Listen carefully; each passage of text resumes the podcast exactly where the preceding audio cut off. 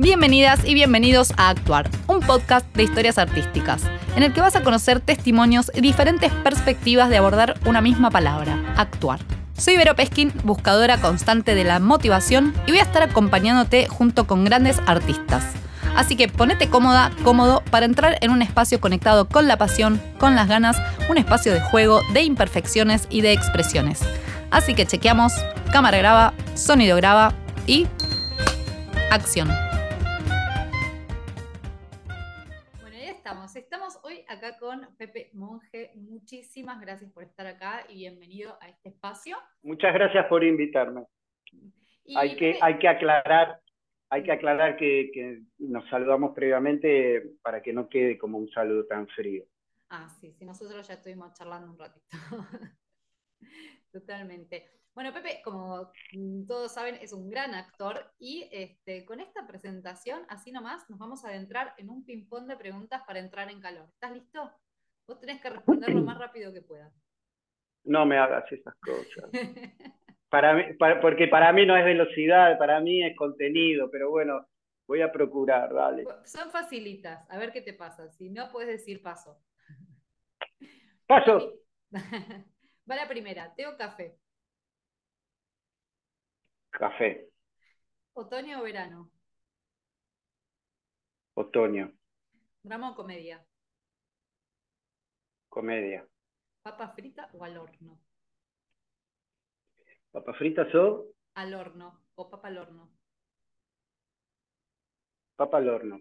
¿Madrugar o trasnochar? Madrugar. ¿Actuar en teatro o en TV? Son distintos espacios, se actúa. ¿Ver cine o serie? Cine. ¿Fideos o ravioles? Fideos. ¿Poesía o novela?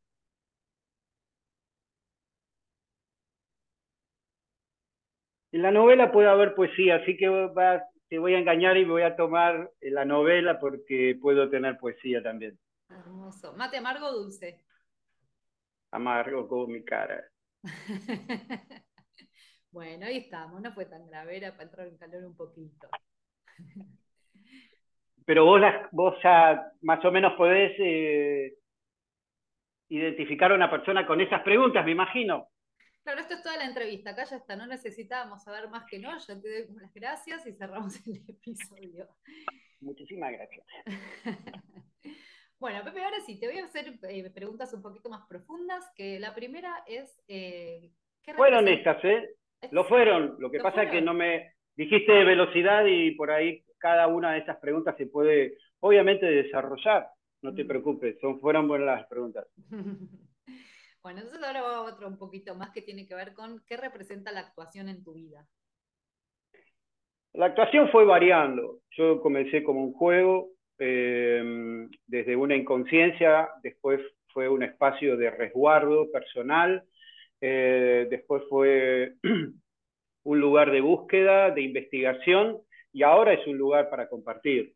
Fue, va, va variando, pero no deja, no deja de ser esta esencia que yo considero que es el juego que arranqué a los seis años, por suerte. Mm, mira, ¿y qué qué es, cómo definirías un actor?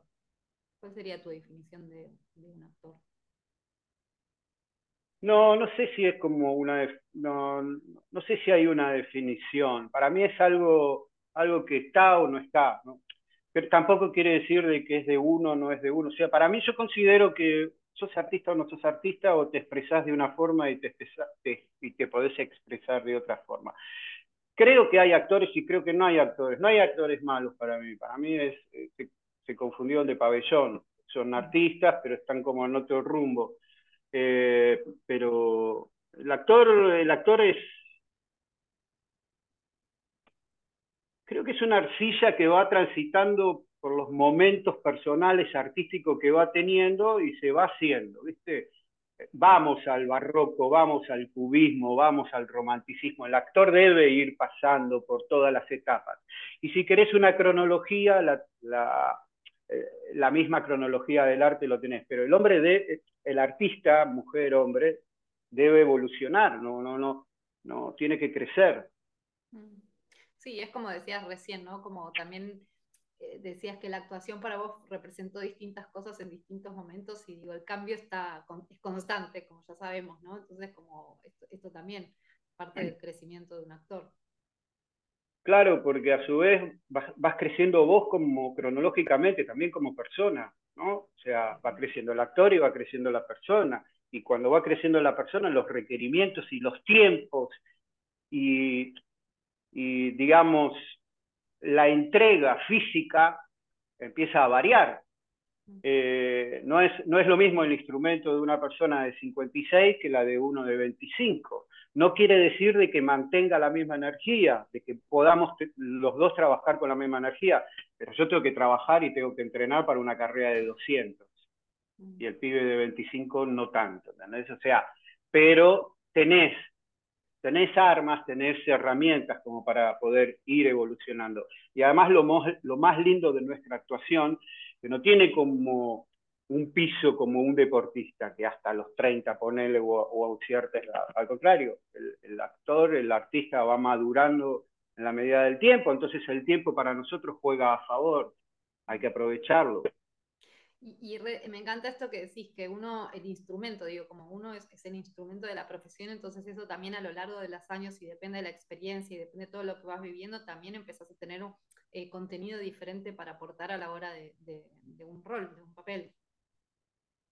Vos te vas conociendo, vos vas conociendo cuáles son esos puntos, pero también tenés que entregarte ante directores, tenés que, tenés que aceptar, decir, no, Pepe, lo que vos te estás pensando eh, es genial, bueno, le vas a dar una oportunidad. No, con convicción entregarte a cierto tipo de personas. Vas, vas, van cambiando esas cosas. Y esas son las cosas que me parece que son las que te va dando la edad. Y, sabes que me surge la curiosidad, ¿tuviste resistencia para poder hacer esto? Porque viste que a veces uno vas a actuar y tenés como tu forma o, tus elecciones y un director puede venir con una propuesta distinta y a veces puede generar como una resistencia. te ha pasado esto? Sí, me ha pasado. Ah. Sí, me ha pasado y me he bajado de proyectos porque yo veía que la conexión iba a ser como muy compleja y no iba, no iba a haber un tiempo en el cual, o sea, yo tenía que eh, ser práctico y resolver un gran problema que tenía con, con, el personaje y con la obra. Y si yo a, su vez yo tenía que eh, ponerme a, a, marcar posiciones con dirección iba a ser eterno, me aburro, me voy. No, no, no, no. no, no para mí el escenario es como el amor, es como una relación, fluye de entrada. Si de entrada se corta, no estás en el lugar correcto. A mí entender, ¿eh? eh obviamente uno va con, con, con las expectativas y, y también a, a trabajar, pero esas, todas esas preguntas te las, las debes hacer previamente al trabajo. Siempre te dicen, bueno, porque, bueno, pero haces quién es, con quién vas a trabajar, para dónde va a ir la obra, cuánto va a ser, para dónde vamos. Entonces, no es que te estás eh, despertando arriba de un, de un, de un proyecto. El actor, eh, el, el buen actor también debe saber elegir sus trabajos en la medida que pueda. Y no me refiero a que sí, esto sí o esto no, sino la, la forma en que se encara. En todo espacio vos podés rescatar algo. Pero tenés que de antemano saber cómo son las reglas y, y, tener también una entrevista con el director, con el elenco y esas cosas. Eso te, eso te lo va dando el tiempo, ¿viste? Mm. No, y me parece importante porque además uno a veces como actor, como esta profesión a veces, este, digo, mm, como que cuesta un poco a veces de conseguir el trabajo uno a veces se somete a cosas o va por más de que te guste o no te guste y empezás a estar en proyectos con tal de actuar, ¿no? Entonces me parece interesante rescatar esto que decías, ¿no?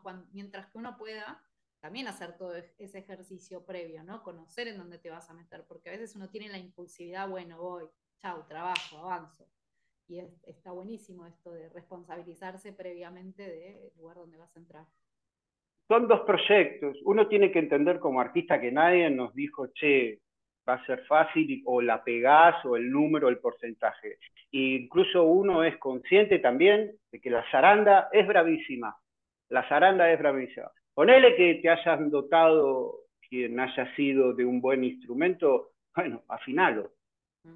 es, tu responsabilidad afinar el instrumento, pero em, el trabajo el trabajo tiene que ser constante. Eh, mientras vos, yo creo que, que uno se puede mantener, a ver si es la palabra, se puede educar, puede vivir de su arte. Mal, bien, a los ponchazos, con épocas muy buenas y parates de hasta cuatro años he tenido, podés vivir de, de, tu arte.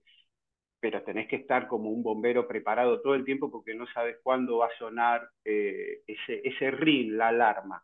Entonces tenés que tener dos proyectos. Vos tenés que tener un proyecto en el teatro tinglado, sin muchas expectativas, solamente sabiendo, nosotros teníamos una función los domingos a las 5 de la tarde, pero eso a mí me mantiene en calor, me mantiene pensando, pero yo sé que, voy a pagar mi obra social y, mi educación y, lo, y mi alquiler o lo que sea, con el trabajo, con la propaganda, con, con, el casting de no sé qué, con el bolito en la, tal película, con, con el pasar por atrás y tengo que pasarlo. Eh, ahí está.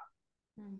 Mientras vos puedas hacer eso, también y podés bancar cierto tipo de, de, espacios en los cuales vos te tenés que entrenar, no hay ningún problema, es así, es, es el mismo arte, pero tenés que estar en movimiento todo el tiempo y juntarte y ver para dónde va también.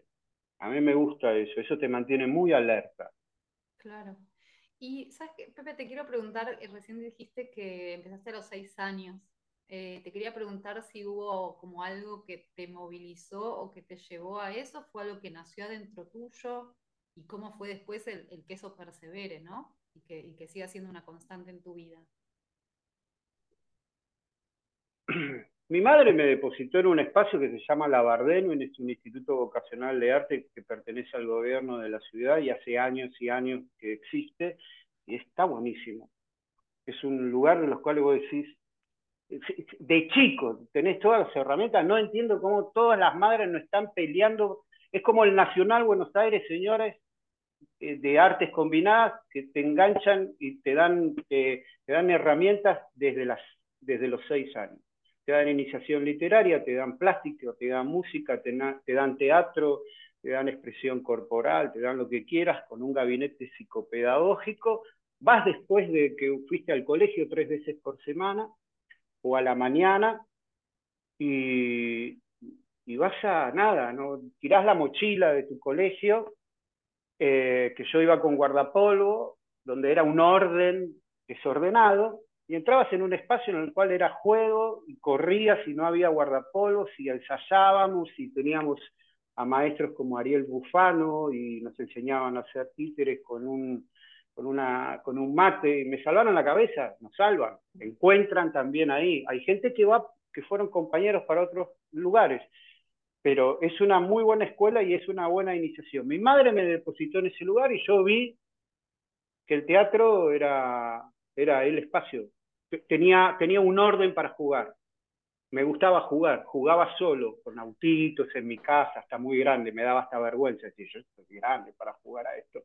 Pero jugaba, y en el teatro jugaba sin culpa, porque yo veía que yo, persona, si yo jugaba, estaba mal visto, eras un inmaduro, era, si estabas no muy bien de la cabeza.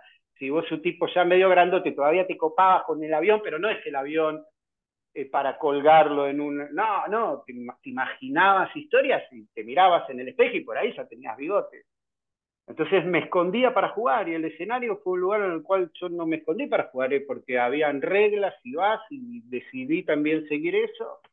Después comenzó lo, lo comercial y, y, me di cuenta que me pagaban por mi juego. Dije, esto está buenísimo encima.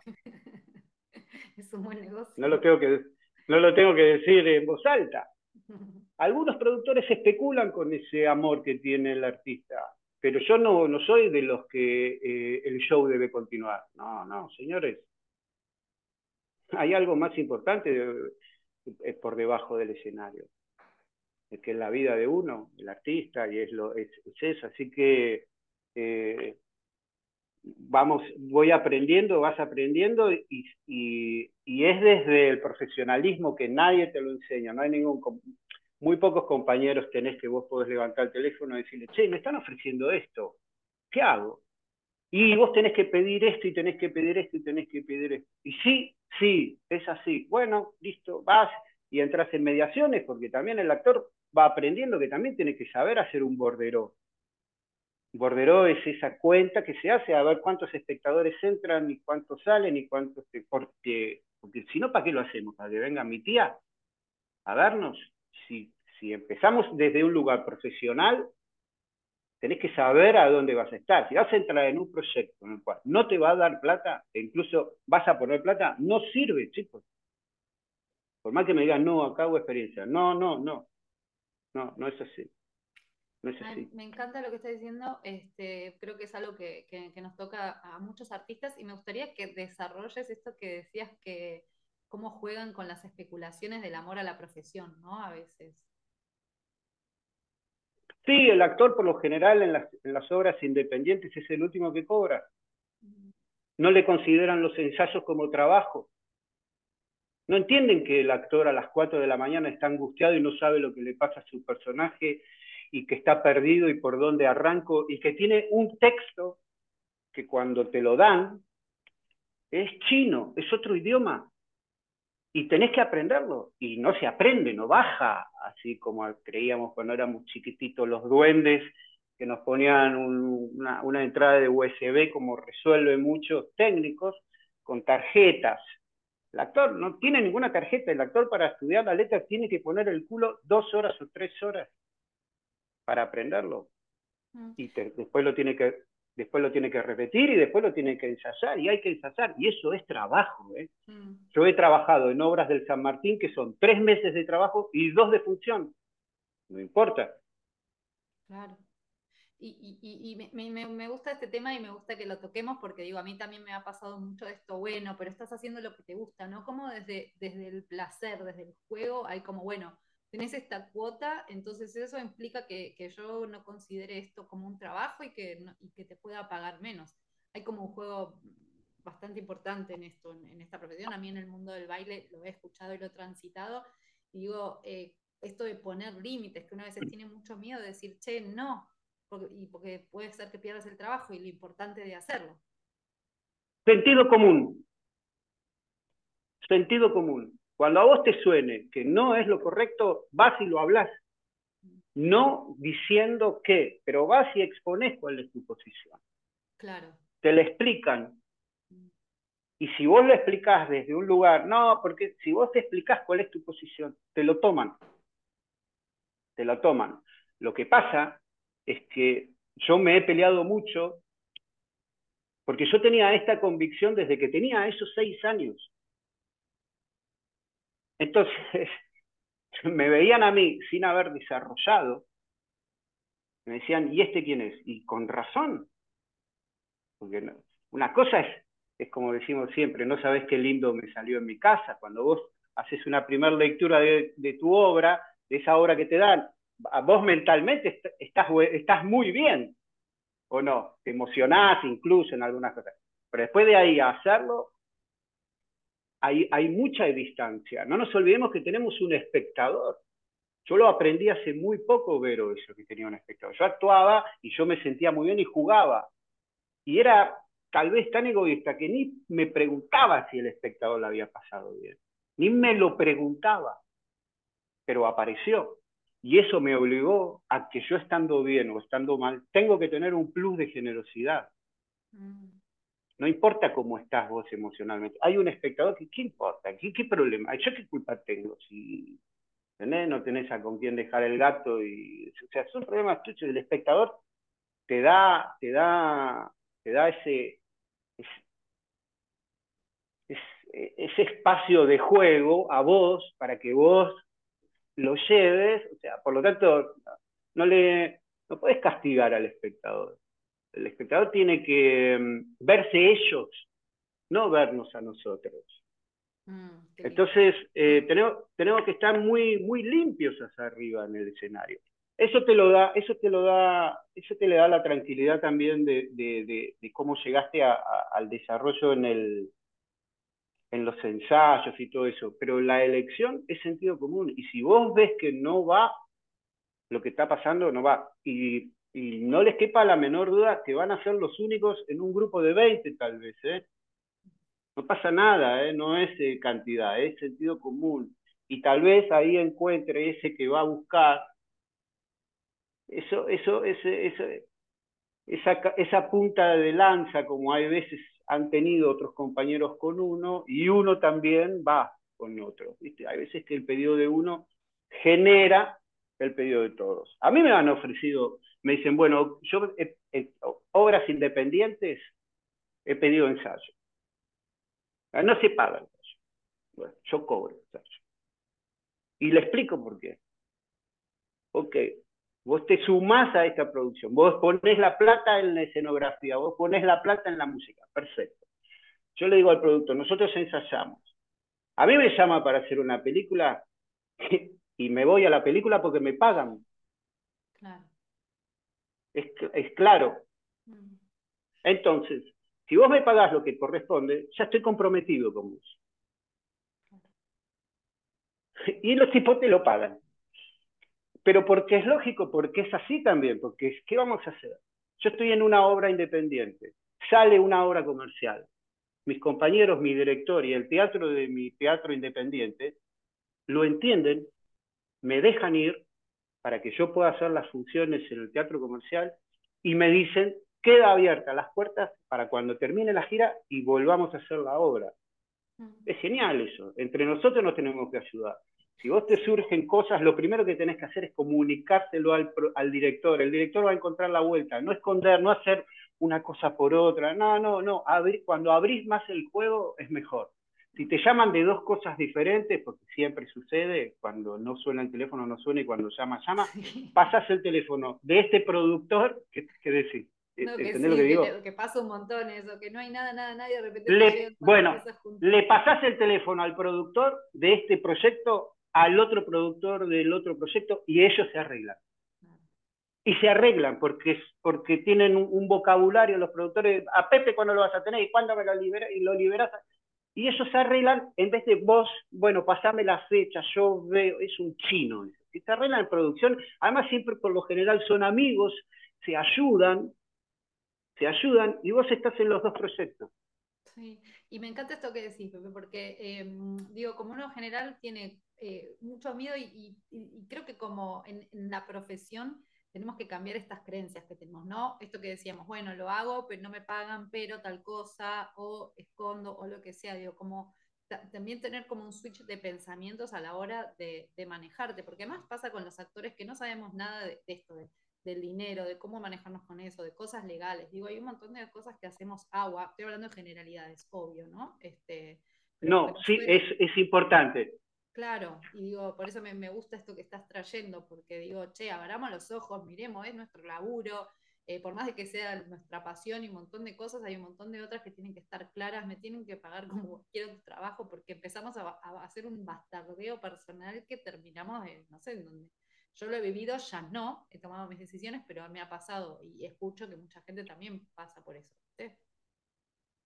No, y es, es así. Yo, yo te digo, yo a mí me hubiese gustado haber tenido algún, esos, esos, esos famosos maestros, esos, esos famosos, em, se llamaban padrinos, se llamaban padrinos, porque artísticamente vos ibas como los ferroviarios de actores en actores y qué sé yo. Esto, esto de que se insertaran eh, herramientas de distintos lugares, no, no sé en qué momento, en, qué momento comenzó. Entonces, eh, es, todo, es, un aprendizaje, es, toda una experiencia que, que en la medida que vos te lo tomes cada vez con mayor responsabilidad, mm. eh, le das dignidad a tu trabajo, le das dignidad al escenario y el escenario es digno con vos. ¿Sabes cómo te mantiene el escenario? Porque el escenario te llama pero el escenario también te escupe. Yo siempre lo digo. Yo he estado con el ego cotizando en 743, cuatro puntos más arriba, te llama el escenario y te dice, andate. Y te lo demuestra de cualquier forma, ¿eh? Entonces, vas, das una vuelta, entendés cómo es la cosa y volvés. Mm. Pero no hay, que, no hay culpa arriba del, del escenario, no hay culpa, no hay que pasarla mal. Si le estás pasando mal es como en una relación, andate. No es el lugar. No es el proyecto, es acá se aprende, es un espacio, en el cual, es un templo. ¿Qué pasa? Que como todo idioma que uno aprende, lo primero que aprende son las malas palabras. Entonces vos ves y copias porque crees que es eso. Claro. Y no es eso por ahí, ¿eh? No es eso, ojo. El otro día hablaba con un compañero hablando de la segunda función. No, porque la segunda función es complicada, porque I es la segunda función. Para mí es mentira. Y, y puedo hoy decir, tengo muchas dos segundas funciones. Y la segunda función, por lo general, y es así, sale mejor que la primera, por lógica. Y no tan buena como la tercera, y así sucesivamente. Entonces esto de que en la segunda cambia la... No, no, no debería ser eso, no es así, es, es proceso. Tiempo y, poner el culo en la silla, como digo. Y los cuentos que nos contamos también. Vos decime cuando... No, no, vos dale, pero digo, los cuentos que nos contamos, yo, yo también eh, estoy en el mundo del coaching eh, y, soy una adicta al desarrollo personal porque por experiencia propia y digo, es, es, las historias que las contamos es lo que, es lo que prevalece. Entonces, es como estar re atentos a eso a la hora de cualquier cosa, digo, qué es lo que te están contando, porque eso es una subjetividad. Ustedes, ustedes los jóvenes tienen la posibilidad de aprender en un mundo en el cual no era tan accesible la, educación para nosotros. Hoy, te, hoy, te, hoy, te, hoy como, como esa propaganda de seguros que te, si vos debías guita, había un tipo por debajo de, de, tu cama que te daba un sobre diciendo, usted es deudor, usted es deudor, hace muy poco salía. Hoy la educación, vos la tenés ahí en la puerta de la esquina, gratis, con algunos profesores, con algunos cursos, todo lo que quieras. Pero mm. la ficción yo lo que estoy dándome cuenta es que está bajando la cantidad. Entonces, se volcó mucha gente, y hay muchos compañeros y muchos actores, ¿a qué espacio? Al teatro. ¿Ok? Ahora, si sucede eso, va a pasar una zaranda nuevamente por el teatro y van a quedar los que estudiaron, los que se mantuvieron atentos, los que estuvieron pícaros, los que van viendo para dónde van. Y esto es, como dice Darwin, a adaptarse. Mm. Pero adaptarse en el sentido de que vos tenés que ir a proponer algo nuevo, porque de eso se trata. Porque por algo Darín elige a los actores más jóvenes para laburar. ¿Viste? Porque hay una energía ahí, porque ahí hay una sabiduría nueva, porque ahí él sabe que nos vamos retroalimentando. Entonces hay que estar despiertos hay que estar despiertos, hay que darse cuenta que ya estamos despiertos. Mm. Entonces, eh, después viene la técnica, la técnica, porque la magia es para cuando ya estamos arriba del escenario, metiendo la maquinaria, metiendo todo el, todo el armado de jugada que vos hiciste, hay un plus de juego, gracias a Dios hay un plus de juego, pero siempre consciente, es así, no hay que, es, técnica para mí que la vas haciendo. El desorden, eh, o sea, el caos es aparente. Cuando dice, no, se juntaron los planetas. No, no, no, te alineaste vos, te estudiaste hasta último momento la letra. Claro, totalmente. Che, Pepe, em, te, quiero hacer preguntar porque vos tenés eh, como un montón de profesiones, además de la actuación. ¿Y cómo convivís con todas? Bomberos es un voluntariado. Voluntariado significa que son voluntarios. El 90% de los, y no lo entiende mucho la gente esto, el 90% de todos los bomberos de Argentina son voluntarios. No se cobra un sueldo. Vos lo que das son horas de servicio que te la tenés que administrar, tampoco podés caer cuando querés, pero mientras tanto tenés que trabajar en algo, porque yo tengo que trabajar en algo, porque no, no vivo de rentas y digo, bueno, a ver, me meto en el mundo bomberil, porque no puedo. No, no, no. Es así, en Córdoba, en los lugares de las sierras, en toda casa hay un bombero que hizo un taller, que hizo un curso, que, hace, se capacita para poder salvar su casa. Yo caí en bomberos buscando interiorizarme sobre un mundo que desconocía. Tenía que hacer una ficción, era un personaje de bombero y me metí en bombero. Me di cuenta que podía usar, o sea, fui a un, caí en la trampa. En el sentido de que fui a buscar algo cuando dije, ah, no, a este lugar no se puede venir a buscar nada, a este lugar hay que dar. Mm. ¿Qué voy a buscar? bueno, voy a experimentar. Y me daban todo para preparar el personaje. ¿eh? Y, pero me di cuenta que tal vez no haciendo una ficción y todo el mundo comentando que yo soy bombero, puedo tener una llegada inmediata a, una nota o a, representar quiénes son esa gente que sigue yendo todavía. ¿eh? Eso sí que son voluntarios, voluntarios. Que está todo en contra, como, como hay veces a nosotros en la actuación, mm. en ese escenario. Pero algo, o sea, hay un intercambio. Por eso sí vos elegís un proyecto, una obra de teatro que tratás de elegir y que salga un día que no te afecte a vos, un domingo a las 5 de la tarde o a las 6 de la tarde. Ponele que te salga una obra comercial en Buenos Aires, la podés hacer. Vas a hacer un proyecto chiquito, ¿qué te vas a cerrar? ¿El viernes o el sábado? No, abrite armátelo para un miércoles, para un horarios que no se mezclen con una obra comercial, porque se mezclan con una obra comercial, que a decir, no, estoy haciendo una obra independiente. Bueno, chao, hasta luego. Vos, vos podés, sí, ¿entendiste? Entonces te quedás con las dos cosas, vas previendo, porque hay que prever. No hay que accionar. Cuando al bombero lo llaman, ya arrancó el, el, incendio. No, tenés que estar adelante siempre. Porque van me van a llamar. Sí, te van a llamar ¿Y por qué voy a actuar? Sí, vas a actuar. Confía, confía en eso, porque si no, bajate ya. Tenés que tener convicción acá. Si no, ¿qué, qué es hacer? Uy, pero hace tres años, sí, es así. no, es una felicitación, es otra, y ponés pisa papeles en el armario. ¿Premios? No, es durísima. Y no te reconocen, y está buenísimo que no te vean. Está buenísimo que no te vean. Yo creo que es lo mejor que me ha pasado. Porque, dije, bueno, ok, tengo que hacer algo para que me vea. Claro. Y tengo que trabajar, no tirar bengalas. Mm. Tengo que laburar. Sí. Y, rescato esto que estás diciendo porque digo, muchas veces, eh, eh, por lo menos a mí me ha pasado que te agarran en esos momentos las ganas de bajar los brazos, este, decir, bueno, esto no sirve o no sé qué, y bueno, y si, así lo sentís también está buenísimo, pero digo, eh, esto de entender los matices de esta profesión y, de, no estar esperando que, constantemente sea de la misma manera, digamos, ya sabemos que es así, digo, después pasa que hay que bancarlo en la práctica, obviamente. Este, por eso tenés que estar como trabajándote mental y emocionalmente, desde ambos lugares. Sí, yo aprendí que no tener trabajo formaba parte del trabajo. Mm.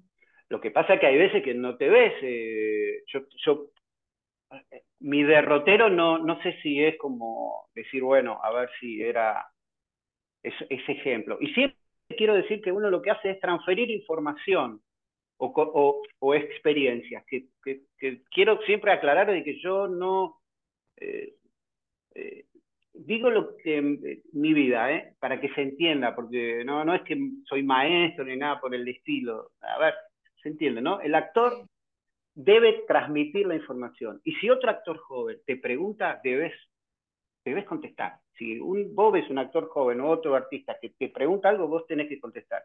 Y ya me perdí en lo que, ay, lo que te estaba diciendo de, con respecto al trabajo.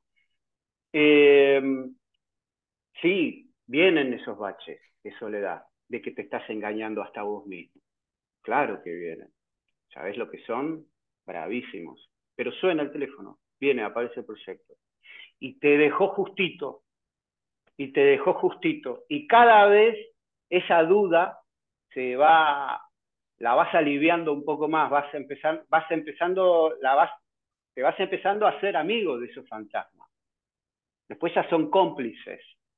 Y después ya va. Yo siempre digo, yo es como si sintiese el olor a, a un sabor a una comida. No sé qué es, pero siento un olor y voy hacia adelante, y voy hacia adelante, y voy hacia adelante entreno, muevo el cuerpo, trato de leer porque cuando te dan una hora tenés que aprenderla lo, lo, más rápido posible, entonces tenés que tener como el ejercicio de la lectura para aprender y asimilar conceptos, mover el cuerpo y estar atento con la alimentación y qué sé yo, porque se viene, se viene, se viene, se viene, se viene, se viene, se viene, se viene, se viene, se viene, y vos debo, creo que se vas creando como un egregor y se vino. Y cada vez te engancha un poco más preparado y te da más fortaleza porque porque es así, porque es emoción, porque tenés que confiar en vos, hay que confiar en eso. Por algo nos bajamos acá a este planeta, ¿o no? Total, Y, además esto lo he charlado también en otros momentos, yo a mí me agarró el bajarme eh, y me bajé, digo, digo, no quiero saber más nada con esto, yo qué sé, y después de un tiempo apareció el montoncito de dedo que me dice, ¿a dónde va? ¿A dónde querés ir vos? Digo, porque digo, mi corazón y mi amor está puesto ahí y porque es por ahí, como que no, no puedo, sin eso me, me, siento fatal. Y digo, y como, bueno, obviamente retomé y retorné, pero este, como que también hay una llamada muy fuerte, me parece, y que negarla tiene un costo muy alto. Estoy hablando desde mi subjetividad, ¿eh? obviamente. Es que yo creo en esa llamada, es la vocación que viene de esa voz. Está, es eso, está ahí, es eso confía en esa porque es esa. Después decir, ah, pero vos me lo estás hablando de los seis. Sí, desde los seis años te vengo hablando, hermano. No, no, pero yo, es que la realidad dice que yo no puedo tener esto acá adentro. Sí, lo tenés. Lo tenés, está ahí. Eh, está ahí. Mm. Pero bueno, pero yo, y sigo pensando que esto es un medio en el cual te formulás unas preguntas muy bellas que te dieron un instrumento y tenés esa vocación, esa voz, para formularte preguntas y para poder responderlas. Está bien, pero después hay que bajar a ese escenario o de ese escenario a este presente, que es la, para mí la realidad. No sirve de nada eh, ganar algún premio y no poder dedicárselo a nadie o compartirlo con alguien. ¿Viste? Para mí es, es el, el, ser humano y después el artista. No, no hay, no hay, no hay, yo no considero el, no tenés, si no sos coherente arriba y abajo del escenario, algo mal estás haciendo. Mm, Te perdiste en la escalera. dividido también, ¿no? Es difícil. ¿Sí qué? Es difícil que esté dividido, digo, yo, esto a veces que a veces uno piensa, bueno, eh, somos una profesión y somos un humano, digo, yo no entiendo mucho esa división y digo, están recontramixiadas. Digo, el artista y tu ser humano como que son uno. Sí, pero no, nos olvidemos que, por algo está esa voz, es que algo nos olvidamos. Mm. Y vamos a recordar, vamos a recordarlo. Y con esa voz, desde esa vocación. ¿Viste? Ah, está, bueno, dale, listo, vas. Y vas recordando un montón de cosas, pero, pero te depositan recién eh, arriba del árbol. Vos por ahí te tiraste, te caíste, qué sé yo, pero hay que hacer el camino. Ese es lo más lindo, además. Es lo más lindo, es lo más lindo recorrerlo. Mm. Eh, lo que pasa es que, bueno, que uno, uno tiene ansiedades o no te enseñan realmente para dónde va o, nos lo explican y, para nosotros es como un poco más chino. Ojalá uno, tuviese la sabiduría de los 56 y como ves a tu nieta, ver a, ver a, tu primogénito. Así es, así va. Igual las mismas dudas previas a subir a un escenario está, eh, son picantes, pero ya te das cuenta que pará, hay otras cosas, valores, otras cosas importantes. Por lo tanto, bueno, sí, forma parte de ese quickie arriba del escenario, pero tampoco es el todo, ¿no? Ir perdonándonos un montón de cosas, pero yo creo que hay que confiar, yo creo que hay que confiar en eso. Y em, afinar el instrumento de la forma que sea. Después te das cuenta con cuál es la alimentación que, que te corresponde, cómo vas cambiando esos cuatro, esas cuatro estaciones, cuál es tu Big Bang, ¿no? Porque cada uno tiene un Big Bang. Eso lo ve un maestro, lo ve un profesor. O sea, tu, tu querencia o tu yo está puesto para mí, la gente de danza se da, se da cuenta, los que mueven el cuerpo, que hay un punto donde, donde diferencia un bailarín de otro, no sé, del actor también otro. Bueno, vos vas a ese punto le haces conocer ese punto a este, este, este, actor y a partir de ahí te vas a, a, donde quieras, a la extensión que quieras. Lo, lo traes, lo llevas, lo... yo siempre a los actores le digo, bueno, dale, tirame un texto, ¿de qué obra? De lo que sea. Sí, pero y vos bajás, bajás el volumen. Y observa, y ahí te marca esa punta, ese, el actor tiene eso, que chicos no lo vemos nosotros, lo ve el otro, por suerte. Hay que encontrar ese otro que nos ayude a encontrar ese punto, que lo encontramos, vos lo reconoces, decís es verdad, y está, y lo trabajan juntos, pero que lo ven de afuera. Claro. Después podés jugar con ese punto. Total. ¿Se entiende lo que digo, Sí, yo, yo, te estoy entendiendo. Después la comunidad nos dirá que, que, nos vuelva a hacer una entrevista y que nos vuelva a explicar. Pero los, pibes son lo, los pibes son lo más, yo creo en la juventud. Porque además los observo, van a una velocidad. Traen data, traen data. Sí. sí. Pepe, me quedaría 54 horas más hablando, pero te quiero, tengo, que hacerte una pregunta, otra pregunta y otra pregunta, que es, eh, ¿cuál es el personaje que más te costó? Igual te mentí en lo que te acabo de decir, no van a ser preguntas, van a pasar otras cosas, pero ¿cuál es el personaje que más te, enseñó? No sé si te costó, que más te enseñó. El último. Siempre es el último. ¿Ah, sí? Siempre es el último. El último, eh, entro, entro a todos los personajes así, con, con, un montón de. con un, con, con, un bagaje que, mm, que, después para que vaya liviano es, mm.